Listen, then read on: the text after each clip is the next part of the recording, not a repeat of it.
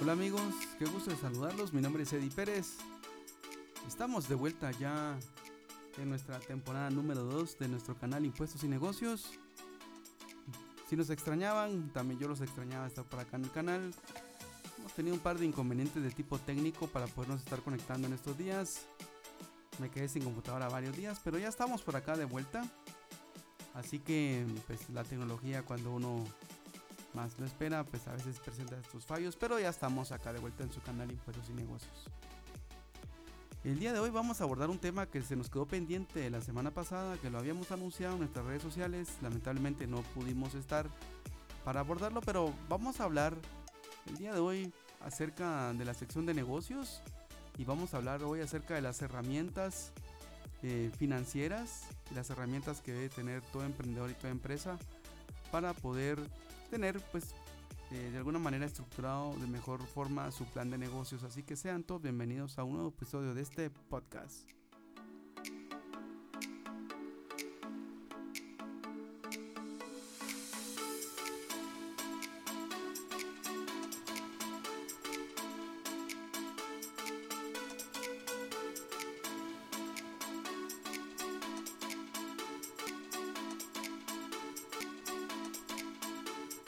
Bueno, y para entrar de lleno a lo que queremos conversar con ustedes el día de hoy, vamos a hablar de tres herramientas importantes que todo emprendedor y toda empresa, podríamos llamarlo en general, debe de tener disponibles para poderle hacer frente a su plan de negocios y de alguna manera pues ir monitoreando y poder ir midiendo el desarrollo y el performance que va teniendo su negocio. primer tema que vamos a conversar se refiere a los estados financieros independientemente de qué tipo de metodología estemos utilizando, ya sean estados financieros base ISR, estados financieros base NIF o bien estados financieros preparados de acuerdo con políticas internas de la entidad. La idea es que las instituciones tengan siempre sus estados financieros para poderse apoyar y de esa manera puedan ir viendo y monitoreando eh, todas las inversiones que están haciendo. Los estados financieros son muy importantes que se tengan esto debido a que efectivamente en todos los planes de negocio pues siempre es necesario presentar los estados financieros de cada una de las entidades.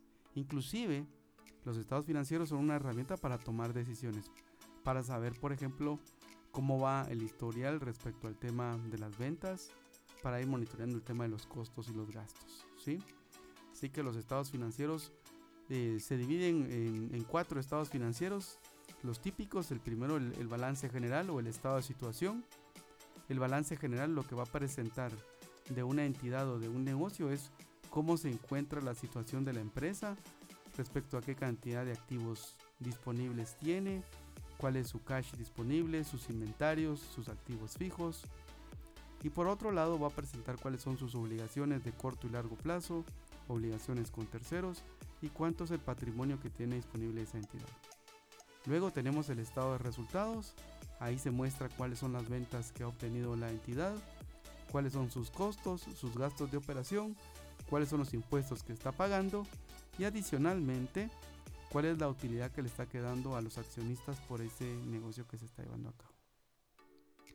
Otro estado financiero que también es importante es el estado de flujos de efectivo, en ese estado financiero, lo que se muestra es en qué se ha invertido el efectivo de una entidad durante un periodo eh, contable. Ahí vamos a poder ver cómo el efectivo se ha ido gastando en operaciones de inversión, que sería por ejemplo en activos fijos o bien en actividades de otra índole, por ejemplo en inversiones en otras empresas. También vamos a poder ir viendo cómo se ha gastado en gastos de operación y también pues en algunas actividades de desinversión. También si se han buscado financiamientos, ahí van a poder aparecer todos esos flujos de efectivo. Y el último es el estado de cambios en el patrimonio. en ese estado financiero lo que vamos a ver es cuánto pesaba el capital de los accionistas o el patrimonio de los accionistas, cuánto ha pesado en cuanto a las utilidades de cada año, cuánto se ha pagado de dividendos y también cuánto se está reservando respecto a esas obligaciones que tiene el Código de Comercio. Así que esa es la primera herramienta que queríamos conversar con ustedes el día de hoy y vamos a seguir pues analizando todas las herramientas que hemos eh, pues por acá identificado para que ustedes las tengan como parte de esa guía de negocios.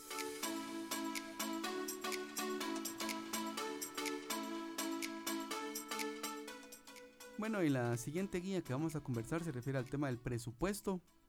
El presupuesto es una guía que nos, nos tiene que ayudar muchísimo para poder ir eh, monitoreando el plan de negocios.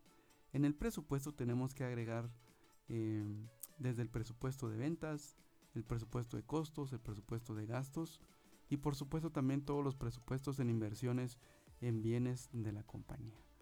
El presupuesto nos tiene que ayudar efectivamente a poder eh, ir monitoreando que se alcancen las metas de ventas, también ir revisando que los gastos vayan siendo los que se tenían planeados y también el presupuesto nos ayuda a poderle hacer frente a cualquier situación que estamos enfrentando. Los presupuestos, como son parte de los planes de negocios, esos se hicieron para este, que nos sirvan como herramienta de medición, pero también para poderlos reformular en cualquier momento. Y por eso es que escuchan ustedes que siempre la gente, algunas personas dicen que están en su, en su proceso de forecast, que no es nada más que eh, pues la actualización de cómo se va a cerrar un periodo fiscal. Así que los presupuestos entonces son una herramienta muy importante porque nos dan como la pauta o, nos dan el camino que vamos a seguir durante cierto periodo y los presupuestos pues se van comparando contra las cifras que van teniendo los estados financieros. Así que ahí está el contraste Em, entonces, en los estados financieros vemos las cifras reales, pero en el presupuesto vamos a ver lo que nos propusimos hacer al inicio del año y las cifras reales serán en los estados de resultados y ahí vamos a ir comparando cómo vamos, cómo vamos respecto a la, a la consecución de esas cifras y eso es algo muy importante. Entonces, esa es la segunda herramienta que ustedes tienen que tener disponible en su plan de negocios.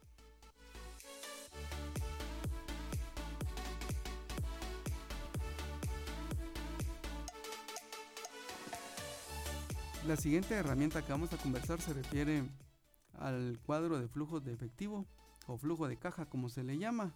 Aquí no estamos hablando del estado financiero de flujos de efectivo, sino que al cuadro de flujos de efectivo o flujos de caja. Y en ese cuadro vamos a proyectar todo lo que son los cobros hacia clientes y los ingresos que podamos tener dentro de la entidad, ya sea por préstamos o por inyecciones de capital que tengamos de parte de los accionistas y todo eso va a ser el disponible que vamos a tener como efectivo para hacerle frente al segundo tramo de cosas que tenemos que agregar dentro del estado de flujo de efectivo, perdón, dentro del cuadro de flujo de efectivo. ¿Qué son las segundas cosas que tenemos que afrontar? Pues son todas las erogaciones que tenemos que incluir. Ahí vamos a incluir todos los gastos, todos los pagos que vamos a ir haciendo y entonces ahí podemos ir programando con base a lo que vaya ingresando dentro de la entidad, pues se van programando los cobros y los pagos. Así que también el cuadro de flujo de efectivo o flujo de caja es muy importante tenerlo en cuenta porque también en ese se van a poder ir revisando cómo se irán pagando cada una de las obligaciones que tiene la empresa, ¿verdad? En el cuadro de flujos de efectivo, en, lo que se refiere a las cuentas por pagar, la recomendación siempre es incluir todas las cuentas por pagar y luego irlas programando de tal manera que todos los cobros que vayan ingresando permitan ir haciendo frente a todas esas obligaciones. El cuadro de flujo de efectivo es muy importante tenerlo el día 1 de cada mes e irlo monitoreando durante todo ese mes y luego pues ir haciendo proyecciones de los siguientes meses para ir revisando cómo se debe de manejar el tema del cash en una entidad.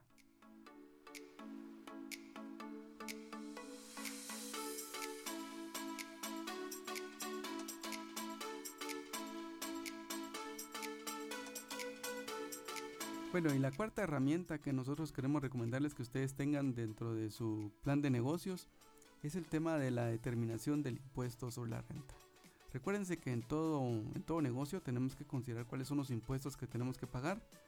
Pues ya hemos conversado en nuestro canal Impuestos y Negocios que hay dos tipos de impuestos. El primero es eh, los impuestos directos, que será el impuesto sobre la renta. Son los impuestos que paga la entidad por todos los ingresos que tiene, ya sea sobre los ingresos brutos o bien sobre la utilidad neta. Y, la otra forma de, de, gravamen que tenemos es el, el crédito fiscal y o el débito fiscal del IVA Recuérdense que esos impuestos son indirectos, se recolectan de lo que se le cobra a los clientes y se compensa con todo el crédito fiscal que se paga a los proveedores. Entonces, eh, la recomendación es que el impuesto al valor agregado se incluya dentro del flujo de caja y también el impuesto sobre la renta. Sin embargo, en el caso del impuesto sobre la renta, ahí sí necesitamos tener un, un análisis más profundo de cómo identificar cuál será la carga fiscal que tendrán las empresas o los negocios. Y en ese sentido, para poder determinar cuánto es el impuesto sobre la renta, pues no, no es tan fácil como decir, bueno, voy a tomar el total de ingresos y le aplico una tasa o sobre la ganancia que me dé el estado de resultados y le aplico una tarifa. No, no, no, no es así. Hay un todo un proceso que tenemos en Guatemala para poder determinar ese impuesto. Y sobre eso, pues nosotros hemos preparado un libro, un libro electrónico que pues puede utilizar puede ser utilizado por, por todas las personas, tanto por emprendedores como por pymes y por grandes empresas para poder determinar su impuesto sobre la renta. Es así como nosotros atendiendo a esa necesidad de información, pues creamos nuestro libro Impuestos sobre la Renta Corporativo, en donde pues hacemos un recorrido de cómo calcular el impuesto sobre la renta empresarial para todas las empresas de todo tipo. Es ahí donde nosotros determinamos cómo debería calcularse el impuesto sobre la renta y finalmente pues esa es una herramienta que nosotros les queremos recomendar precisamente para que ustedes puedan tener muchos elementos en forma muy profunda para poder calcular cuál sería, digamos, en este caso, el impuesto que la empresa tiene que pagar. Algo que es muy importante tomar en cuenta es que ese impuesto debe de proyectarse y debe estar alineado con los planes de negocio. Si por alguna razón no llegáramos a tener esa alineación, entonces podríamos estar pagando impuestos de más y lo peor podría ser estar pagando impuestos de menos porque sabemos que ahí nos exponemos a un ajuste tributario de la administración tributaria, lo cual incrementaría los gastos de la, de la compañía y precisamente pues ya no se cumpliría con el objetivo del negocio, pues que en este caso es proporcionarle pues ingresos adicionales a los accionistas. Entonces la recomendación nuestra es, en este caso para calcular el impuesto sobre la renta, pues hacer un estudio muy profundo de la norma, ya sea a través de, este libro que hemos preparado, que está disponible para Android y para iOS. Ustedes lo pueden comprar perfectamente eh, en, las tiendas de Amazon o bien en la tienda de Apple Books. Y ahí pues ustedes obtener ese estudio profundo. Como les decía, los va a llevar el libro de un nivel básico hacia un nivel avanzado en cómo calcular el impuesto sobre la renta empresarial. Y como les decía, pues eso le aplica a todo tipo de negocios, tanto a las empresas individuales o a los profesionales liberales, así como también a aquellos eh, negocios que tengan las grandes empresas. Así que esa es la cuarta herramienta que les queremos recomendar en el día de hoy.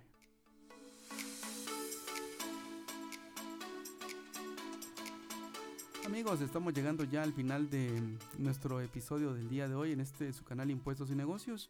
Para mí siempre es un gusto estar con ustedes. Recuerden, mi nombre es Eddie Pérez. Me pueden escribir a mi correo electrónico eddy.perez.gt.gt.com pues ahí puedo escuchar yo sus sugerencias o también me pueden escribir en las redes sociales, en Instagram, en, Facebook, en nuestra fanpage o bien también nos pueden escribir por LinkedIn. Así que esperamos ahí sus recomendaciones. Eh, recuerden por favor que estamos en este año COVID, todavía el virus anda allá afuera. Toman, tomen todas sus precauciones por favor como siempre, observen todas las medidas de bioseguridad. Queremos aprovechar para comentarles que nuestro libro Impuestos sobre la Renta Corporativo lo tendremos en promoción ahora desde el Black Friday hasta el Cyber Monday. Entiendo que es del día 27, eh, del viernes 27 de noviembre hasta el lunes 30. Lo vamos a tener disponible con un 40% de descuento. Así que para las personas que lo quieran adquirir, pues con muchísimo gusto lo pueden tener ahí. Eh, hay personas que me han preguntado, mire, yo solo tengo teléfono Android y cómo hago para usar el, libro. Pues bueno, usted puede ingresar a Amazon Kindle descargar esa aplicación y desde ahí comprar el libro.